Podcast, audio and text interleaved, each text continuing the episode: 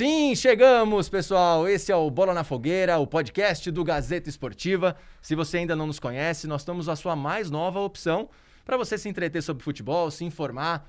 Muitas discussões, debates esportivos aqui sobre tudo que acontece no mundo da bola, né, Salazar? É isso aí. Hoje com dois convidados especiais, mais uma vez. Do meu lado esquerdo aqui, Bruno Secom. E aí, Bruno? E aí, gente, tudo bem? Um prazer estar aqui, honrado pelo convite. Vai ser muito legal falar de futebol com vocês aí. E também na mesa aqui hoje, Jonas Campos, repórter da TV Gazeta, setorista do Corinthians. E aí, Judas, ô oh, Jonas, oh, tudo bem? Começou, o cara já começou com trairagem, hein? Olha lá, hein? Fala, Salazar. Vini, Secom. Prazer enorme estar aqui no Bola na Fogueira, hein? Vamos e, que vamos. E lembrando, Vina, que nós estamos respeitando, né? É, é sempre bom a gente falar no começo, antes da gente começar. No primeiro episódio foi assim. Inclusive, se você não viu o nosso primeiro episódio do podcast, acesse lá, tanto na plataforma de áudio, a sua plataforma de áudio preferida, é, quanto no vídeo YouTube. Né? É, digite lá, youtube.com.br Gazeta Esportiva, Bola na Fogueira, que você vai achar e vai ver o episódio. O primeiro episódio, esse é o segundo. Estamos começando a nossa jornada aqui no nosso podcast, né, Salazar? E falando exatamente disso que ele falou. Estamos usando máscara, seguindo todos os protocolos. E é isso, todos seguros aqui, com álcool em gel, todos higienizados. É. Agradecendo sempre a parceria do pessoal aí da TV, da faculdade também. Estamos aqui no quarto andar da faculdade Casper Libero. E, e é isso, pessoal. Vamos falar de futebol? Vamos embora? Vamos lá. Bora. Final do Paulistão. É, passando rapidamente aí, o que, que vocês acharam? Quer saber a opinião de vocês aí nos pênaltis, futebolzinho bem pequeno, né? De Corinthians e Palmeiras. Vamos lá, começando pelo Vai diga aí. Vamos lá, bom, como você falou, né? Achei um futebol muito pobre, né? Desde o primeiro jogo, os dois times jogando de uma maneira muito conservadora, sem arriscar, sem se expor. O segundo tempo em Itaquera foi fraquíssimo, não teve uma chance de gol, né? E no segundo jogo achei que melhorou um pouco, mas também não foi grande coisa. É claro, é volta de, de depois de muito tempo parado, deve ninguém quer perder, é final de campeonato, né? É, tem aquela, aquele ditado, né? As finais não se jogam, as finais se ganham. Tudo bem, eu concordo com isso, mas eu esperava um pouco mais. Eu achei que foi muito fraco. É, o Palmeiras, quando fez o primeiro gol, por exemplo, poderia ter continuado em cima para fazer o segundo e de repente matar o jogo. Ou tudo bem, quer, quer ganhar tempo, colocou os meias em campo ali, o Rafael Veiga, o Lucas Lima, o Gustavo Scarpa. Então mantém a bola, mantém a posse no campo de ataque, né? É, não teria sofrido esse pênalti aí no, no, nos acréscimos. Então achei de forma geral é um futebol muito fraco, mas de certa forma compreensível, né? P pelas circunstâncias. Mas assim, eu esperava mais, eu esperava um, um, pouco mais de bola, um pouco mais de futebol e uma decisão de Paulistão entre Palmeiras e Corinthians. E Junão? Futebol fraquíssimo, né? Mas acho que os deuses do futebol foram generosos com a gente em deixar aquela emoção pro fim, né? Claro que partiu de uma jogada completamente estúpida e burra do Gustavo Gomes. A gente vai falar isso daqui a pouco. Mas. louco! Não, porque. O cara é meio agressivo, velho. É. Mas não, é verdade, pô, eu também concordo. Eu, tenho um tio meu que é palmeirense, que ele é empresário, ele falou assim: pô, se tem um funcionário da empresa que recebe o que o Gustavo Gomes recebe, uhum. e o cara faz isso, ele joga um trabalho por água abaixo. O Palmeiras com o jogo na mão, controlando o Corinthians sem repertório ofensivo algum. Algum. Aí uma bolinha na área, o jogo completamente cercado. E o cara vem jantando daquele jeito dentro da área aos 50 minutos. É. Você vê até que o Felipe Melo abre o braço. Ninguém reclama com o árbitro. Imagina que seja pra, pra reclamar com o próprio Gustavo. Sozinho. O é Gustavo fica reclamando sozinho, o Felipe Melo sai pro outro lado. Eu imaginei, inclusive, que todo mundo em cima do Luiz Flávio. Aquela Não, polêmica de é. arbitragem, de falar tudo que foi Deu... falado durante é. a semana. Exatamente o que você falou. O Felipe Melo dá uma comida no, no, Exato. no Gustavo É muito engraçado. Eu Até porque ele tava na bola. O Felipe Melo tava na bola. Ele, Exato, sai, ele sai jogando na sequência. Ontem, no Dia dos Pais, eu, né, estamos gravando isso aqui no pós-Dia dos Pais. Eu, meu pai é palmeirense. E eu comentando com ele, ele usou os mesmos termos. Ele falou: o, o, Gustavo Gomes é um burro, para falar o mínimo do que o meu pai disse. E aí ele, eu comentei com ele: eu falei, quando eu, depois da cobertura, que você tá ali naquela correria, quando você para, eu fui rever os lances. E é um barato. Tem três ou quatro jogadores do Palmeiras em linha. Como a bola vem para trás, eles saem juntos. Quando o Gustavo Gomes faz o pênalti, a reação de três é mão na cabeça, um ajoelha, ninguém reclama com o juiz, e o Felipe Melo sai xingando pro lado oposto do ah. juiz. Ele sai bravejando. Eu falei assim, e o Gustavo Gomes ele fica sozinho reclamando. Tanto que uma hora o Danilo Avelar chega do lado dele, é, bate nas costas dele assim, até com um ar de riso, como quem diz, sim, parceiro. Sim. É discutível. Já foi, né? Já, já foi. No... É. Mas eu queria, a gente, é, como o clássico já foi, tudo, né? Eu queria aproveitar o Secum e o Jonas aqui para fazer uma pergunta. É, muito se falou sobre isso. Futebol fraco, não, tudo mais, mas o que importa é ser campeão. O Palmeirense está comemorando, principalmente o Palmeiras, não ganhava desde 2008, tudo mais. Dia seguinte, quando o palmeirense para, você e a mesma pergunta vale para você, Jonas, para o Corinthians. O dia seguinte, quando para, tá bom, acabou a final, fui campeão, fui vice. E agora? É para se preocupar, principalmente o palmeirense, ou não? Fui campeão, vamos embalar? Qual é o sentimento do torcedor no dia seguinte pensando para frente, não para o que passou para a final. E só acrescentando, você acabou de falar um pouquinho antes da gente começar a gravação do podcast que já tem protesto no Corinthians. Tem, tá tendo protesto é, segunda-feira, né? Nós estamos Sim. gravando isso aqui na segunda-feira, antes de Corinthians Atlético Mineiro. Protesto com faixa, Luan Pipoqueiro, né? A gente vai até abordar, mas queria que vocês falassem sobre isso, sobre o que fica depois dessa final para frente. Porque, por exemplo, o Palmeiras, só para dar um gancho, o Palmeiras foi campeão sem ganhar de nenhum time da Série A no campeonato. Eu Nenhum. ia falar isso, isso é Então, interessante. por favor. Eu acho que o dia seguinte ainda é de desfrutar o título, de saborear, de sentir o gosto, de colocar a camisa do time e sair na rua, né? Repercutir, repercutir o título aí com os amigos, com, com, com os vizinhos, os- as pessoas que você brinca aí com o porteiro, o dono do boteco. Aquela resenha boa, né? Sim. Exato, né? É, tira sarro com um, comemora com o outro. Dia seguinte ainda é disso. Agora, já hoje, é segunda-feira, né? Como o Salazar falou, eu acho que não tem motivo para ficar tão otimista, não. Pensando em brasileiro, em Copa Libertadores, no que vem pela frente em Copa do Brasil. Como o Salazar falou, né? Foram. é, eu tenho aqui os dados: quatro empates e duas derrotas contra times da Série A. O Palmeiras vai estrear no brasileiro Um sem gol, ter né? vencido. Não, foi é, um gol, um gol em clássico Quanto e um gol contra o Red Bull. Perdeu de Ah, 2 a 1 um. Quem marcou gol foi o Dudu, De o pênalti. jogador que já não está mais aqui. Então acho que não dá para estar otimista. O Palmeiras vai estrear no brasileiro sem ter vencido nenhum rival né, de, de Série A. É, perdeu o Dudu, que foi uma- um, um golpe duríssimo. Está longe de ter um futebol vistoso, uma identidade consolidada, até porque o Luxemburgo fez só 18 jogos né, na temporada, sem contar os da Florida Cup. Então acho que assim, dia seguinte dá para desfrutar ainda. Agora, a partir de agora, não tem motivo, não vejo muito motivo para estar otimista, não. Ô, Jonas, o Corinthians, então, Corinthians, cenário preocupante demais, Eu diria né? Porque catastrófico, Eu, eu né? acho até que nessa retomada do futebol, o Thiago Nunes abriu mão da filosofia dele. Acho que isso ficou bem claro para todo mundo, justamente para formar um time cascudo para tentar alguma coisa no Paulista, porque ele precisava de resultado, porque senão vai saber se ele ia aguentar no cargo, né? Sim. Porque a coisa tava, tava feia para ele. Então ele abriu mão dessa filosofia, deu certo? Deu. O Corinthians chegou, fez uma final competitiva, apesar do fraquíssimo futebol. E como eu disse, sem repertório ofensivo algum. Fez uma final digna contra o Palmeiras, né? Não em termos de futebol, mas em termos de competitividade. Levou para os pênaltis, quase conquista um título, né? Que seria um verdadeiro absurdo, pelo Sim. futebol É. apresentado. Mas agora fica a dúvida. O Thiago Nunes vai voltar a tentar implementar a filosofia dele, que justamente é o, é o motivo pelo qual ele veio ao Corinthians e que oscilou demais no Paulista, tentando fazer esse time jogando de forma veloz, com posse no campo de ataque, ou vai manter esse time mais cascudo para tentar apresentar um resultado no início do Campeonato Brasileiro?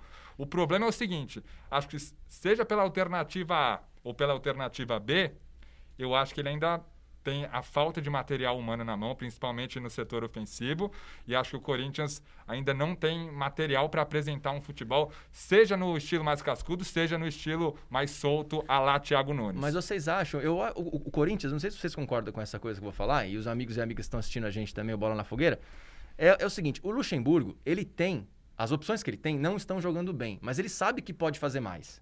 O Palmeiras, todos os jogadores do Palmeiras conseguem jogar 30, 40% a mais do que estão jogando. Lucas Lima, Rafael Veiga, Scarpa, Zé Rafael, Luiz Adriano, quase todos que estão ali. Bruno Henrique, né? Bruno Henrique, era A titular e pers- capitão do time até pouco Contado tempo. para a tá no seleção banco. brasileira até Exato. dia. Perspectiva muito A melhor. perspectiva né? muito melhor. O Thiago Nunes, cara, todos os jogadores ali, pelo menos é a maneira que eu penso, estão jogando no 90% já. Exato. E não tem como você chegar pra um Everaldo e falar, cara, vai pra cima do cara, rabisca.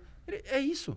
Não tem muito o É, que fazer. a- as substituições se resumem bem. O Luxemburgo, se eu não me engano, três dos, que- dos cinco que ele colocou no jogo é, bateram pênalti, né? São jogadores que têm esse quilate de Bom, aguentar uma o banco do. Palmeiras, eu li uma matéria, se eu não me engano, no UOL, no pré-jogo, que o banco do Palmeiras na final valia 130 milhões. É, então. O Corinthians, ah, ficou bem claro as substituições. O, o cara colocou o Everaldo e o Arauz no, no Michel setor Macedo ofensivo. obrigatório, né? Michel Macedo obrigatório. Mas Sid Clay. Sid Clay, tudo bem, você muda um pouquinho a característica da lateral, mas pra tentar mudar o jogo mesmo, tudo bem, o Cantilho é um cara que muda, só que é um volante mais de contenção, Exato. saída também, mas é um cara um pouco mais atrás. Agora, no setor ofensivo, pra tentar mudar o jogo, você ter Everaldo, que pra mim teve uma participação mais desastrosa dos últimos anos, não acertou nada. Pra- E pra- o Arauz é muito pouco. Para ajudar o Jonas, o Palmeiras colocou Rony, Bruno Henrique, Rafael Veiga, Lucas Lima e Gustavo Scarpa. Todos titulares no Corinthians Todos. seriam. Todos. O Corinthians colocou Everaldo, Arauz, Cantilho, Sid Clay e Michel.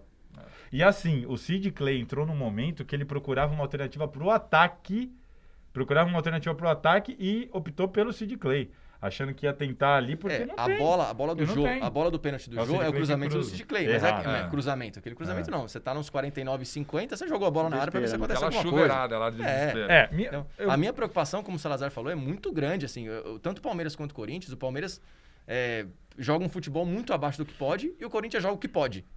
Pensando, É- essa é análise, pensando em né? Campeonato Brasileiro, Inter, Grêmio, Flamengo, Atlético Mineiro, você- São Paulo, até o São Paulo. Você começa a olhar para o Corinthians e Palmeiras, o que eles estão jogando, e que o, o trabalho dos dois técnicos e falar, é para se preocupar. Mas quem tá jogando muito mais que um Palmeiras, por exemplo?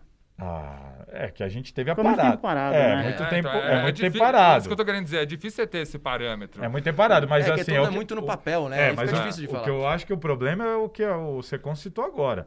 Você pega o retrospecto do Palmeiras com o Luxemburgo e você vê, ele foi campeão, tudo bem. Jogando de um, esse futebol que a gente já disse aqui, pífio nas finais, mas eu até concordo com essa frase de que futebol, para mim, final, clássico, você tem que ganhar e dane-se. Sim. Agora, o problema não é a final. O problema é que o Palmeiras não conseguiu jogar nada o campeonato inteiro. O Palmeiras conseguiu, não conseguiu ganhar um clássico. O Palmeiras marcou um gol em clássico, né? Um gol em clássico. Um é. gol em clássico. Então, e assim, marcou um gol agora, no final, e depois de todos esses casos. Então, assim, eu acho que é para se preocupar, porque quando você olha para o que os outros têm ali em mãos, eu, eu estaria preocupado. Quando você olha para o Palmeiras e vê que o Luxemburgo. mas O Thiago Nunes não tem opção. Não tem O opção. Luan tá mal. Se ele não jogar Luan, ele olha pro banco. E, é- e é por isso Eu que tenho eu o coloco... Arauz, eu tenho quem mais? Cantígio improvisado. Cantígio É. improvisado, que já falou que não quer. Agora, o Luxemburgo, é, ele olha pro banco, ele fala, pô, tem o Scarpa, eu tenho o Lucas Lima. Tudo bem, os caras têm que render, mas ele tem lá. É por Ele isso que tem numa, lá, numa entendeu? competição de pontos corridos, eu concordo com o que o Vina falou. Você tem que ver a perspectiva. O quanto esse time ainda pode render. Exatamente. O Palmeiras, se do nada virar uma liga, da, Ex- da liga, é- Tem, é, cara, bem possível. tem. Tem, tem pessoa, tem, Tem. material humano pra fazer isso. Tem Sobre isso que o Vini mano. falou, eu concordo totalmente, porque esses caras, mesmo em dias ruins, o Lucas Lima pode Pode. Ele pode uma decidir. bola. São o jogadores Scarpa que pode pode- meter um chute no meio da rua. É isso, são gaveta, jogadores o que podem achar um pênalti O ali. Luan tá numa fase terrível. Ele achou o Ramiro sozinho na cara do gol no primeiro jogo. Então, são- o Ramiro perdeu o gol. A diferença pra Entendeu? mim é que no Palmeiras, pelo menos cinco jogadores conseguem definir o jogo em um passe ou um chute. Mesmo em dia ruim. um lance. Mesmo, Mesmo em jogo péssimo. ruim. O cara É o que o um Corinthians- passe. Corinthians só tem o Luan. O, Corinthians- o Cássio tem. O, desculpa, o Corinthians tem o Cássio e o Jô.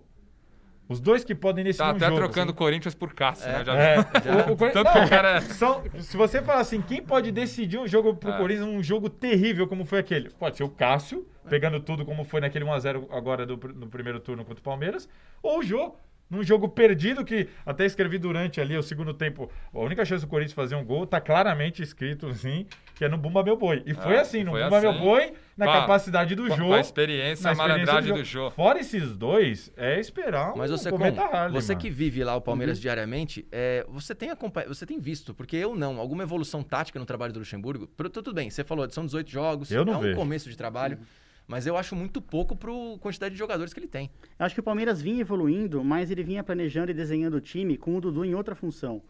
É, a perda do Dudu é um negócio é, muito complexo, vai ter que reinventar o time sem ele. Ele vinha jogando com três é, dois abertos, um na frente, o Dudu mais centralizado, né, com uma, uma flutuação entre esses homens. Então a perda do Dudu ele saiu agora em julho, foi dois dias antes do, da retomada do brasileiro, dia, 20, dia 22 de julho, com, com o Derby. eh, Do Paulista, né?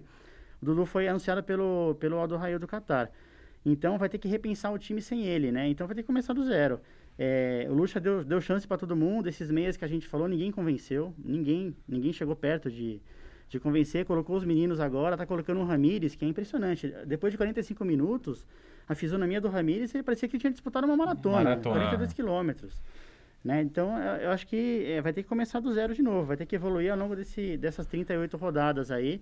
Porque a, a perda do Dudu, para mim, vai ter que fazer praticamente do zero. Vocês acham que no ideal do Luxemburgo é ter de fato um camisa 10 ali? Ou ele já. Eu acho que ele já desistiu. Eu acho que ele É. desistiu também. A não ser que alguém prove. Alguém vai ter que convencer ele em E aí são aquelas coisas do futebol, né? Que você procura. Ele colocou o Veiga nessa posição, colocou o. Zé Rafael, colocou o William nessa posição, colocou o Lucas Lima, não deu certo. Aí ele olha para uma, uma base, tem dois meninos lá, 19 e 20 anos, Mas ele fala, são volantes. Tá, tudo bem. Mas o Patrick de Mas Paula ele mudou é, o estilo- o estilo do originalmente time. era meia. É, Mas ele mas Eu mudou o até evitado chamar de volantes, porque eu acho que é- é- eles são mais do que Aí isso. ele olha são ele olha campistas. pra, pro- É meio cantilho. Essa é a discussão que a gente tem do cantilho no É. Corinthians. Tem gente que quer ele de meio, o Thiago Nunes não, segundo volante, porque ele é essa espécie de jogador. Ele é um volante, mas ele é extremamente técnico e criativo. Ele é um o volante diferente. Talvez como É, meia ele é- seja comum. É esse caso Você do pega Palmeiras. o, o Modric, talvez, se você colocar ele como 10. E outra, uma Talvez coisa é esse jogador- cara vindo de trás, outra coisa é ele recebendo bola de costas. É. Exato. E o Fizeram- Luxemburgo já falou isso. Fizeram isso com o Arauz, o Arauz teve uma extrema dificuldade no Corinthians e aí como fala, não, ele é, rende vindo de trás. Quando É. você coloca ele lá na frente recebendo de costas, não Você tira aí- o diferencial. E aí são as coisas do futebol, né? O Luxemburgo tentou todo mundo, olha pra trás e vê dois meninos, né? E fala, tá, E no final pensou em É- ser é o campeão. que ele tinha que fazer, E é o no que final ele- pensou em ser É campeão. o que ele tinha que Abriu fazer. mão de tudo ele pra falou ser assim: campeão. eu vou abrir mão do meia, vou botar um, vou encher de volante ali no meio. O Ramires é um cara experiente. E aí aparece o Patrick de Paula, que é um absurdo. Um absurdo. É realmente um absurdo. impressionante. Um moleque de moleque joga. 21 anos. Ficou é, nervoso no último pé. É, então. Nossa. Não, e no jogo inteiro, né? Na, na- eu- a, gente tava- a gente falava aqui na- no nosso primeiro podcast que o Luan, naquele primeiro jogo, ele tinha. Já introduzindo o assunto do Luan também, a gente vai falar um pouquinho dele. Ele tinha é, feito 30 minutos que ele nunca fez no Corinthians. Achou o passe pro Ramiro, começou a jogada da jogada do, do Matheus Vital, que ele quase fez gol no primeiro jogo. O Patrick de Paula chegou nele, o Luxemburgo ajustou a marcação, acabou o Luan. Acabou, Luan. Acabou, mas também não Então, tá difícil. então é um jogador que sabe jogar, tem personalidade, sabe marcar. É um absurdo. Não, é muito É bom. É, realmente é So- muito É, completo. Sobre essas questões do elenco, eu quero trazer um pouco agora pro, ti- pro lado do Thiago Nunes, porque eu concordo plenamente. O Corinthians tem um elenco extremamente enxuto, né? E, e, e não tão bom tecnicamente, limitado, potencialmente limitado, né? Então dá até dó do Thiago Nunes quando ele olha pro banco numa Sim. necessidade e ele precisa fazer alguma coisa e ele tem Everaldo, Léo Natel, só pra ponta, né? E, ah, tem o Janderson. Janderson. Tem o Janderson. O Luan tá mal, quem eu vou pôr? Ou ele põe lá o Vital, que ele tá jogando à esquerda, ou ele põe o Arauz, enfim, é, é extremamente É limitado. complexo. O Fagner machucou entre o Michel, a diferença é um abismo, né? Então, mas o Thiago, pra mim, ele, ele não tá se mostrando um técnico maduro.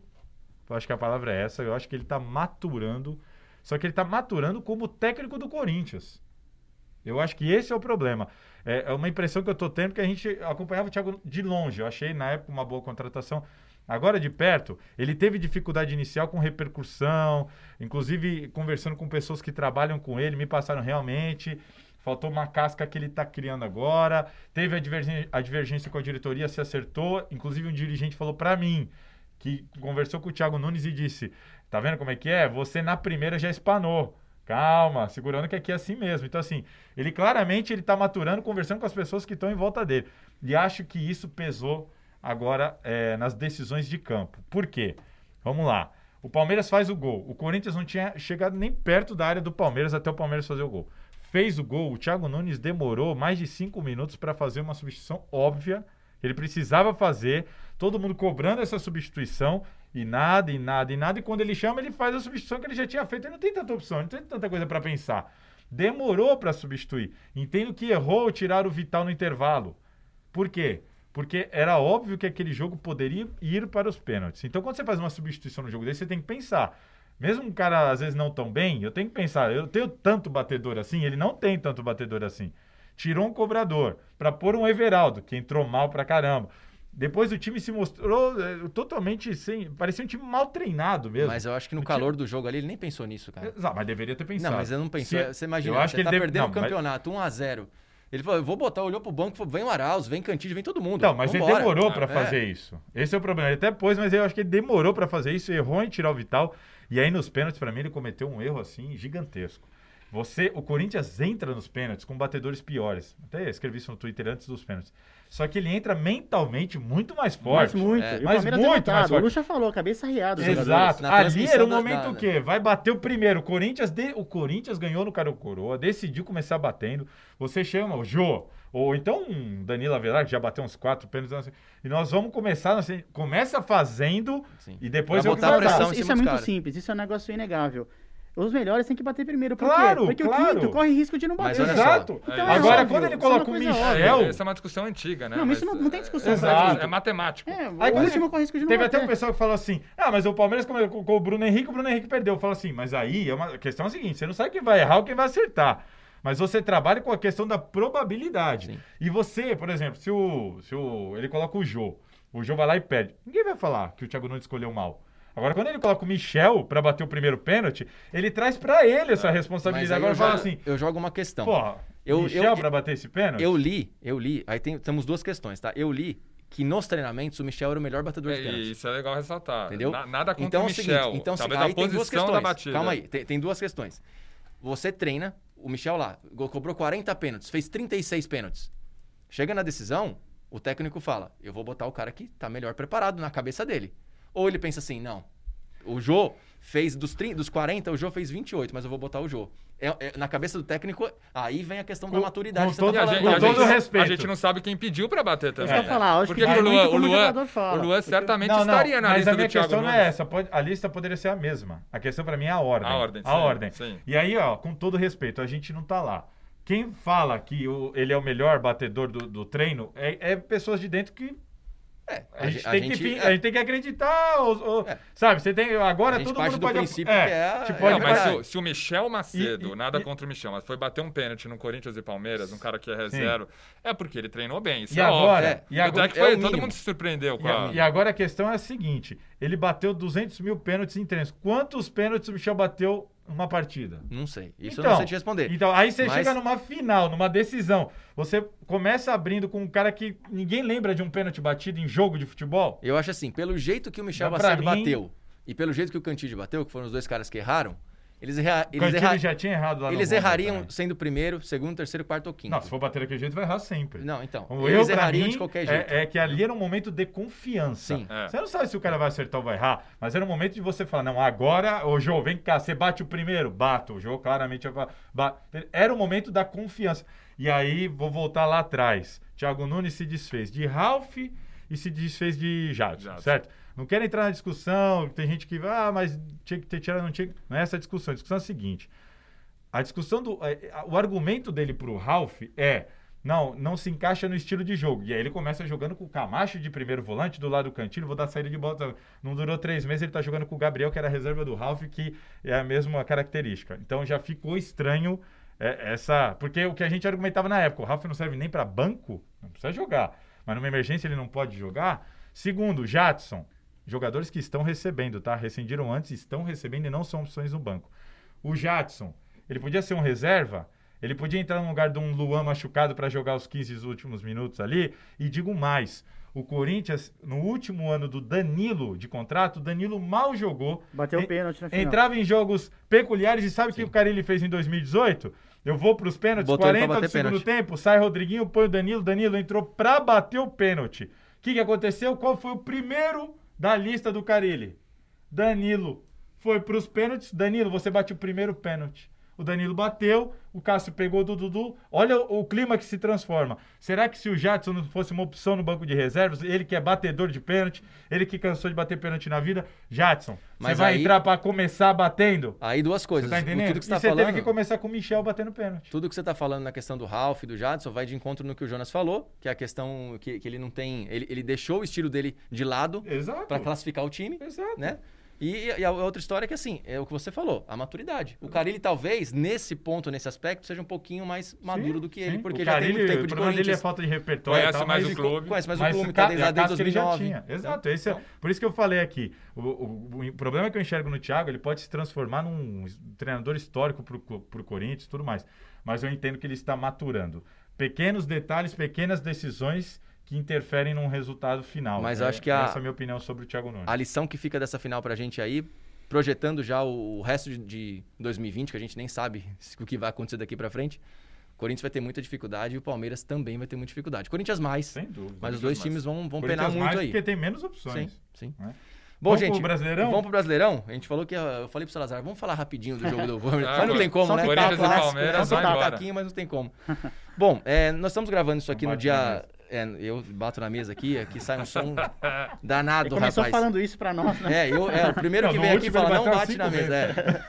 Falando do Brasileirão, pessoal, é, bom, ontem aconteceu um negócio absurdo, né, na minha opinião, absurdo lá em Goiás. É, erro nos testes, faz o teste na quinta-feira, aí o teste é invalidado por um erro do laboratório, aí refazem os testes dos jogadores do Goiás na sexta-feira, o resultado só sai no domingo de manhã. E aí começou aquele rebuliço, o Goiás pedindo adiamento do jogo, a CBF não se pronunciando, São Paulo não se pronunciando, o Goiás tentando fazer o que dava. Chega lá às quatro da tarde, só às quatro da tarde, com o São Paulo já em Goiás, São Paulo em campo, Goiás em campo, com os jogadores que tinham, pelo menos. Absurdo. né? Um absurdo. Um negócio. Nossa. E- Eu, eu vou jogar pra É vocês aí, vocês aula. falam Se o que vocês quiserem. contasse e porque- falasse, é mentira. Não, você chega lá pro, no, no- na Inglaterra e fala assim, ó, aconteceu um negócio no Brasil.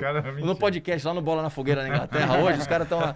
Você viu o que aconteceu no Brasil lá, rapaz? É, dando risada. É, dando risada. É, inacreditável. E logo depois, a- mais tarde da noite, o Corinthians se, ma- se manifestou dizendo que não fará mais os, os testes no Albert Einstein. É, que foi o laboratório hospital, errado. mas que errou pela segunda vez. Já caiu em descrédito Já total, caiu em né? Total. descrédito total. E o André Sanches, presidente do Corinthians, também se manifestou após isso, é, dizendo que é a favor da, da continuidade do Campeonato Brasileiro com, com um ajuste nos protocolos. É, e deixa eu já jogar isso aqui pra- adultos pra- dependem dessa economia e Deixa eu já mais. jogar essa pergunta aqui pra vocês debaterem sobre isso.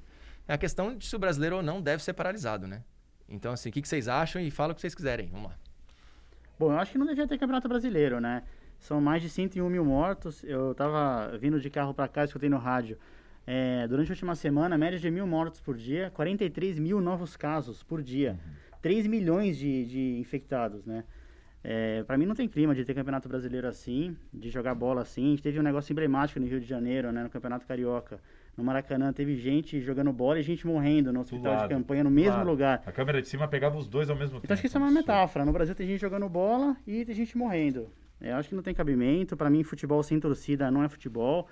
Esses jogos, os estádios estado até bonito, né? As torcidas têm feito Ah. um trabalho legal de Eu bandeira, tenho, eu tenho uma frase: treino aberto para torcida é mais legal do que jogo sem torcida. Sim, eu já achava os jogos com torcida clássico com torcida única triste. É. Esses jogos, eles, pra mim, eles remetem à morte. Eu vejo É. o negócio A vazio morte do lá. futebol é a mesmo, morte. né? E é incrível pensar que a quantidade de mortes não cabe mais em nenhum estádio do, do Brasil. Não.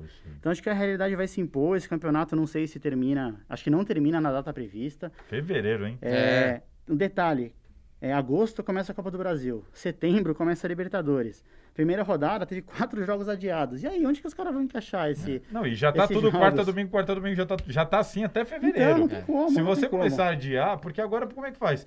O Goiás testou positivo. Ele tem mais dois jogos na mesma semana. Quarta-feira, para vai ter que adiar. e Goiás. Você vai ter que adiar. mas- É, vai virar uma bola de virar neve. uma bola de neve. Na, na verdade, Jonas. é que tudo é reflexo né, de uma decisão descabida que é você ter o futebol em meio a uma pandemia num país que bateu mais de 100 mil mortos, entendeu? Então, é inadmissível. Esse é o primeiro ponto. Agora, entrando na, no, no contexto de que vamos fazer o futebol acontecer no Brasil, você não pode manter um campeonato brasileiro com os mesmos moldes logísticos de outros anos. Então, ontem, o absurdo, além da polêmica toda da testagem, do laboratório, é, e sem entrar no mérito, futebol deve ou não deve, porque para mim não deve acontecer no meio de uma pandemia. Mas ontem, além disso, você desloca. Quantas, quantas pessoas tem numa delegação? 30 pessoas de Não, São muito Paulo? mais, mais? mais, 40? mais, 50? mais, É, 40. muito mais. Acho que umas 50 pessoas. né? 50 pessoas você desloca de São Paulo a Goiânia Em voo fretado. em voo fretado, você faz um deslocamento dessas E o pessoas, custo de- sendo nossa. é o custo e outra, te- sendo que sem a vacina, qual que é a solução É. momentânea, né, para É. a pandemia? É o isolamento. Então você está deslocando 50 pessoas para ir num estádio, não jogar o jogo devido à Você polêmica. só saiu pra correr risco e gastar dinheiro. Exato, É. vou colocar outros É o em que o Daniel risco. Alves falou. É, não dá para o teste, ontem não dá resultado do teste chegar horas antes da bola rolar. Então é assim, É, ó, sabe, futebol, futebol não pode acontecer? Não pode, na minha opinião. Agora, se for fazer o futebol acontecer, que não seja nos mesmos moldes logísticos de outros anos. Vamos se inspirar na NBA. É, Jogou falar isso todo agora. mundo. Você faz Jogou- uma É, bolha. a- aí, aí, a gente, aí a gente pega, eu acho que tem uma questão muito importante aí, que a gente vive num país e a gente tem noção disso, às vezes a gente não quer acreditar. A gente vive num país totalmente subdesenvolvido na questão de saúde, na questão econômica e na questão de organização. Então o futebol é um reflexo da sociedade, a gente sempre fala isso daqui nas discussões que a gente tem. E como é que você vai falar? É, Já começou desorganizado. Quando voltou, já começou totalmente desorganizado. Não tem como você falar agora, não, agora os protocolos, e todo mundo fala, não, mas o protocolo é bom. Não, pro- não, como que o protocolo é bom?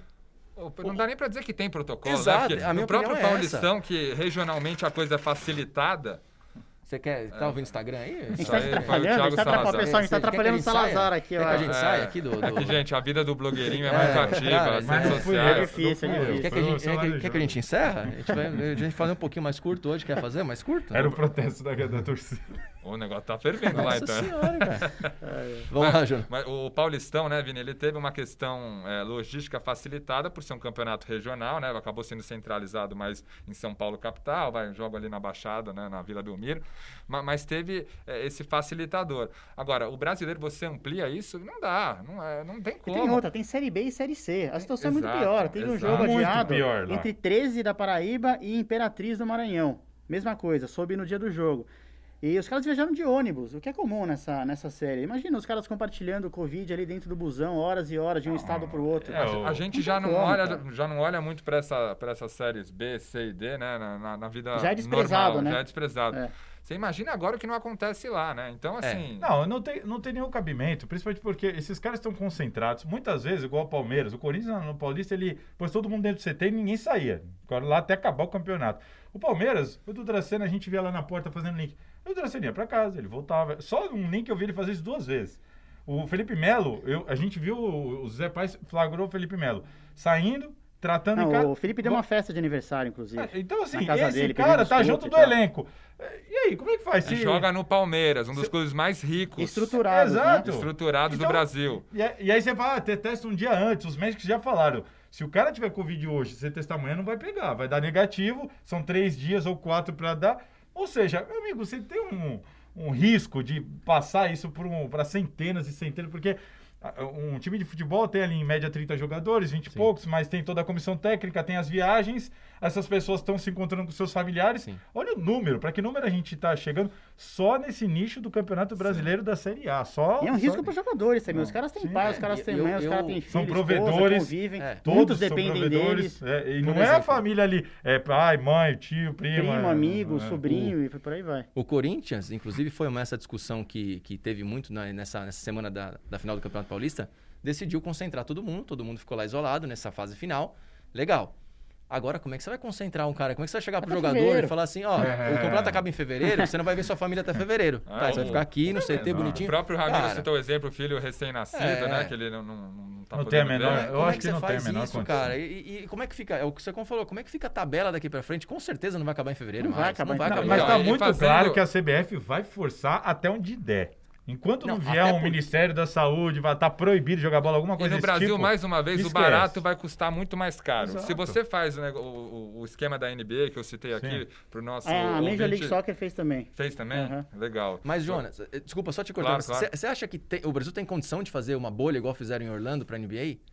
Eu acho Vini, que- eu, eu acho que se você pegar os gastos que, que vão ser gerados por essa bagunça toda que está sendo, vai ser um gasto muito maior do que se você investir numa estrutura mínima, fazer um campeonato mais curto, centralizado, com todo mundo isolado e seguro. Ou talvez em mais de uma sede, né? Sei lá, é, uma É. Nordeste, uma no Sul. ou ou você faz Sudeste. bases, enfim. Eu, eu acho que é, é muito complicado, cara. A não sei que você pegue o Campeonato Brasileiro e leve lá pra Nova Zelândia, que lá já não tem Covid É, há não, muito não, tempo. ta- talvez eu esteja sendo sonhador com, com a questão do complexo, que na É, NBA muito todos os jogadores estão na Flórida, Não, num complexo e, e é um complexo que já existia, né? Você só, Que já você só fez, fizeram ali as quadras, né? Mas o complexo já existe, Mas é que- enorme. mas que a mesmo gente- assim não dá vai ter. Eu acho que assim, moralmente não dá. Tem essa expressão novo normal, né?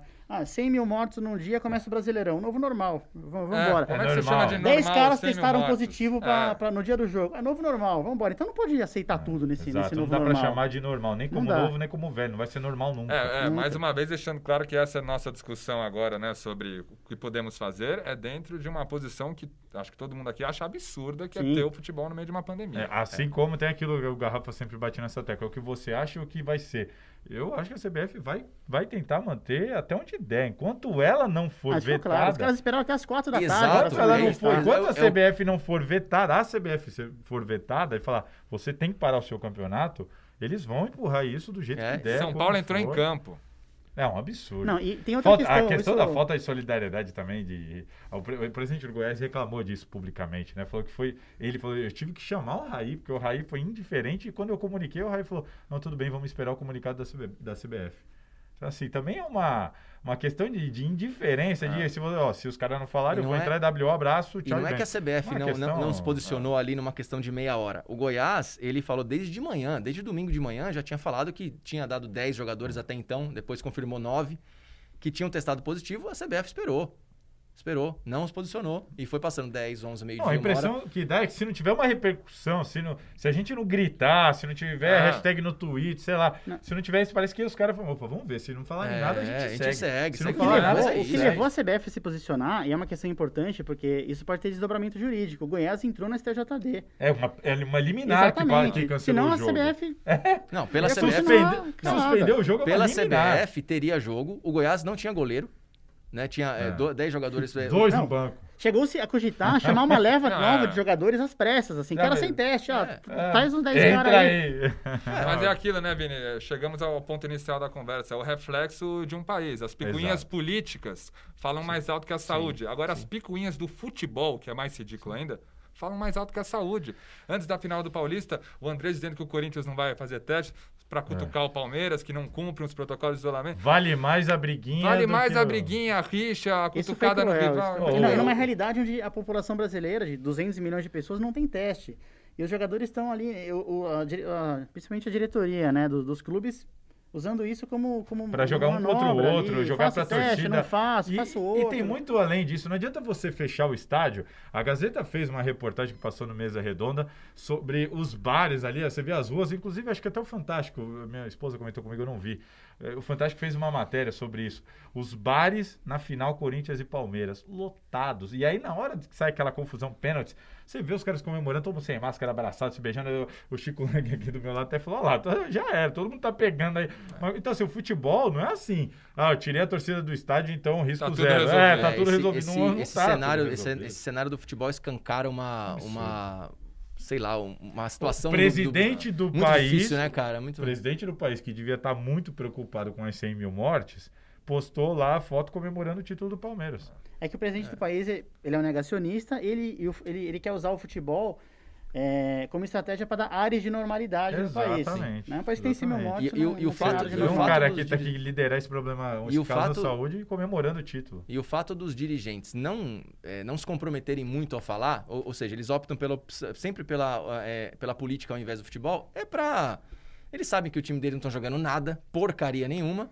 É eles grana. fazem isso pra. Não, eles É fazem grana. isso pra tirar o foco também, né? É, Vamos e- focar e- aqui no que. E grana, e Né? grana. É. O, o André Santos acabou de se posicionar a favor da continuidade do Campeonato Brasileiro, mas com ajustes do protocolo, julgando É, de novo que a protocolo. economia dos clubes, elas lideram famílias, adultos e tal, tal, tal. É grana. é Até grana. a vacina a gente vai ficar falando desse protocolo. Nossa Exatamente. senhora, vai longe essa história. É. Protocolo E quem aqui, está ali. acima e quem coordena não quer perder dinheiro, não quer. Não adianta, é isso. Assim como tem aí, os, não é só no futebol, é, donos de grandes empresas do Sim. país que querem que Sim. não, continuam. Eu- eu, o que que sinceramente- são É uma, 7 uma, mil analo- mortes, uma analogia hoje são 100. interessante. Nós estamos aqui no nosso segundo episódio do Bola da Fogueira. Eu acho que não vai demorar muito, não, pra gente fazer um podcast aqui sobre a paralisação do Campeonato vai. A Brasileiro. realidade vai se impor, Aí, não tem tomara, dúvida. tomara que a gente tenha essa pauta, né? Tomara, É, então, tomara que isso porque- aconteça. Tomara que isso aconteça. Pra- Antes que isso aconteça, né? Antes É. que a gente fala da paralisação do Brasileirão, o Brasileirão começou, de fato, nesse final de semana.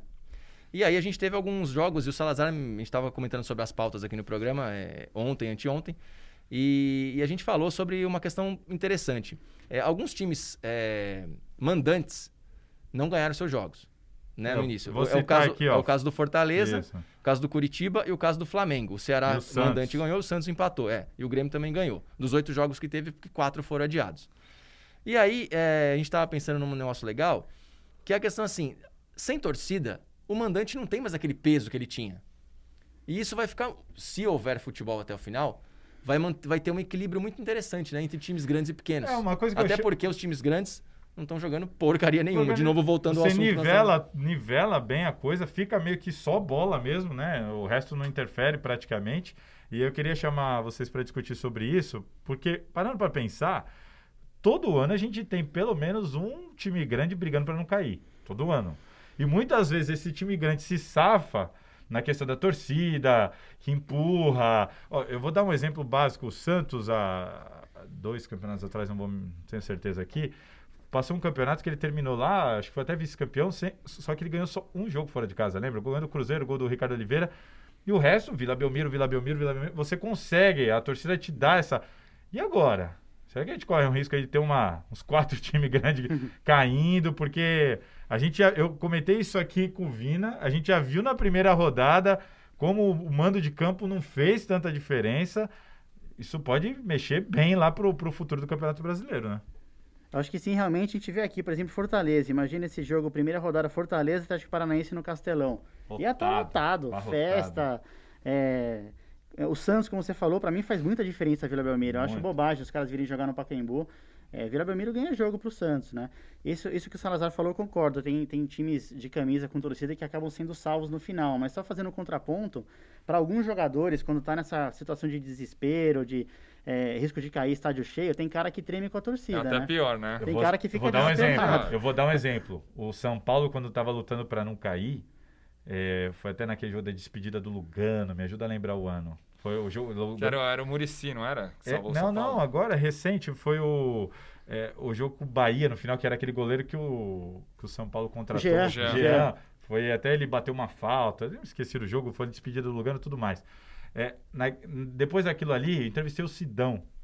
E falei, Sidão, o São Paulo tinha um péssimo retrospecto. Ah, sempre que o estádio tinha mais de 40 mil torcedores, sempre que o Morumbi tinha mais de 40 mil torcedores, o São Paulo não ganhava. Fiz até uma matéria sobre isso, mostrando o São Paulo com 40 mil para cima não ganha o jogo. E ele falou assim para mim, Salazar, é, não é que o jogador sente. Nós estamos numa fase que quando a gente vai jogar e toma um gol, por exemplo, o estádio sente. Todo mundo, é. Todo mundo A sente. atmosfera, né? Entra nisso que o Secom falou. É. Acaba até reverberando contra. Quando você tá numa fase ruim, você tá jogando com o seu estádio lotado e se toma um gol, por exemplo, logo no começo, já vem aquela coisa, meu, os caras estão apoiando, mas se terminar assim. Ou então pressiona, pressiona, Mas- cria a chance e não marca, já também cria uma atmosfera ruim. Putz, Já aquele, aquele começo. Mas quem, cara quem chuta. que sente mais a falta da torcida, na opinião de vocês? O melhor ou o pior time? Porque ontem a gente viu um Flamengo, por exemplo, que é melhor do que o Atlético, que é um trabalho que está começando. Hum. Eu acho que o pior que o time pior sente mais. O Flamengo nitidamente sentiu falta da torcida ontem. Talvez ali com o Mas acho que é Maracanã. o pior sentir mais. Porque quando você fica só na bola, só bola, é só bola, e eh, você tem um time, vai jogar contra um time melhor que o seu, fica mais complicado. Eu dou um exemplo aqui da Copa do Brasil de 2018, aquele Corinthians do Jair Ventura, um absurdo Sim. de horrível. Bateu, Quase caiu no Campeonato Brasileiro, bateu não caiu. final. E bateu uma final eliminando o Flamengo. Ah, não ah. foi campeão lá por causa do VAR, porque o Pedrinho chegou a virar o jogo.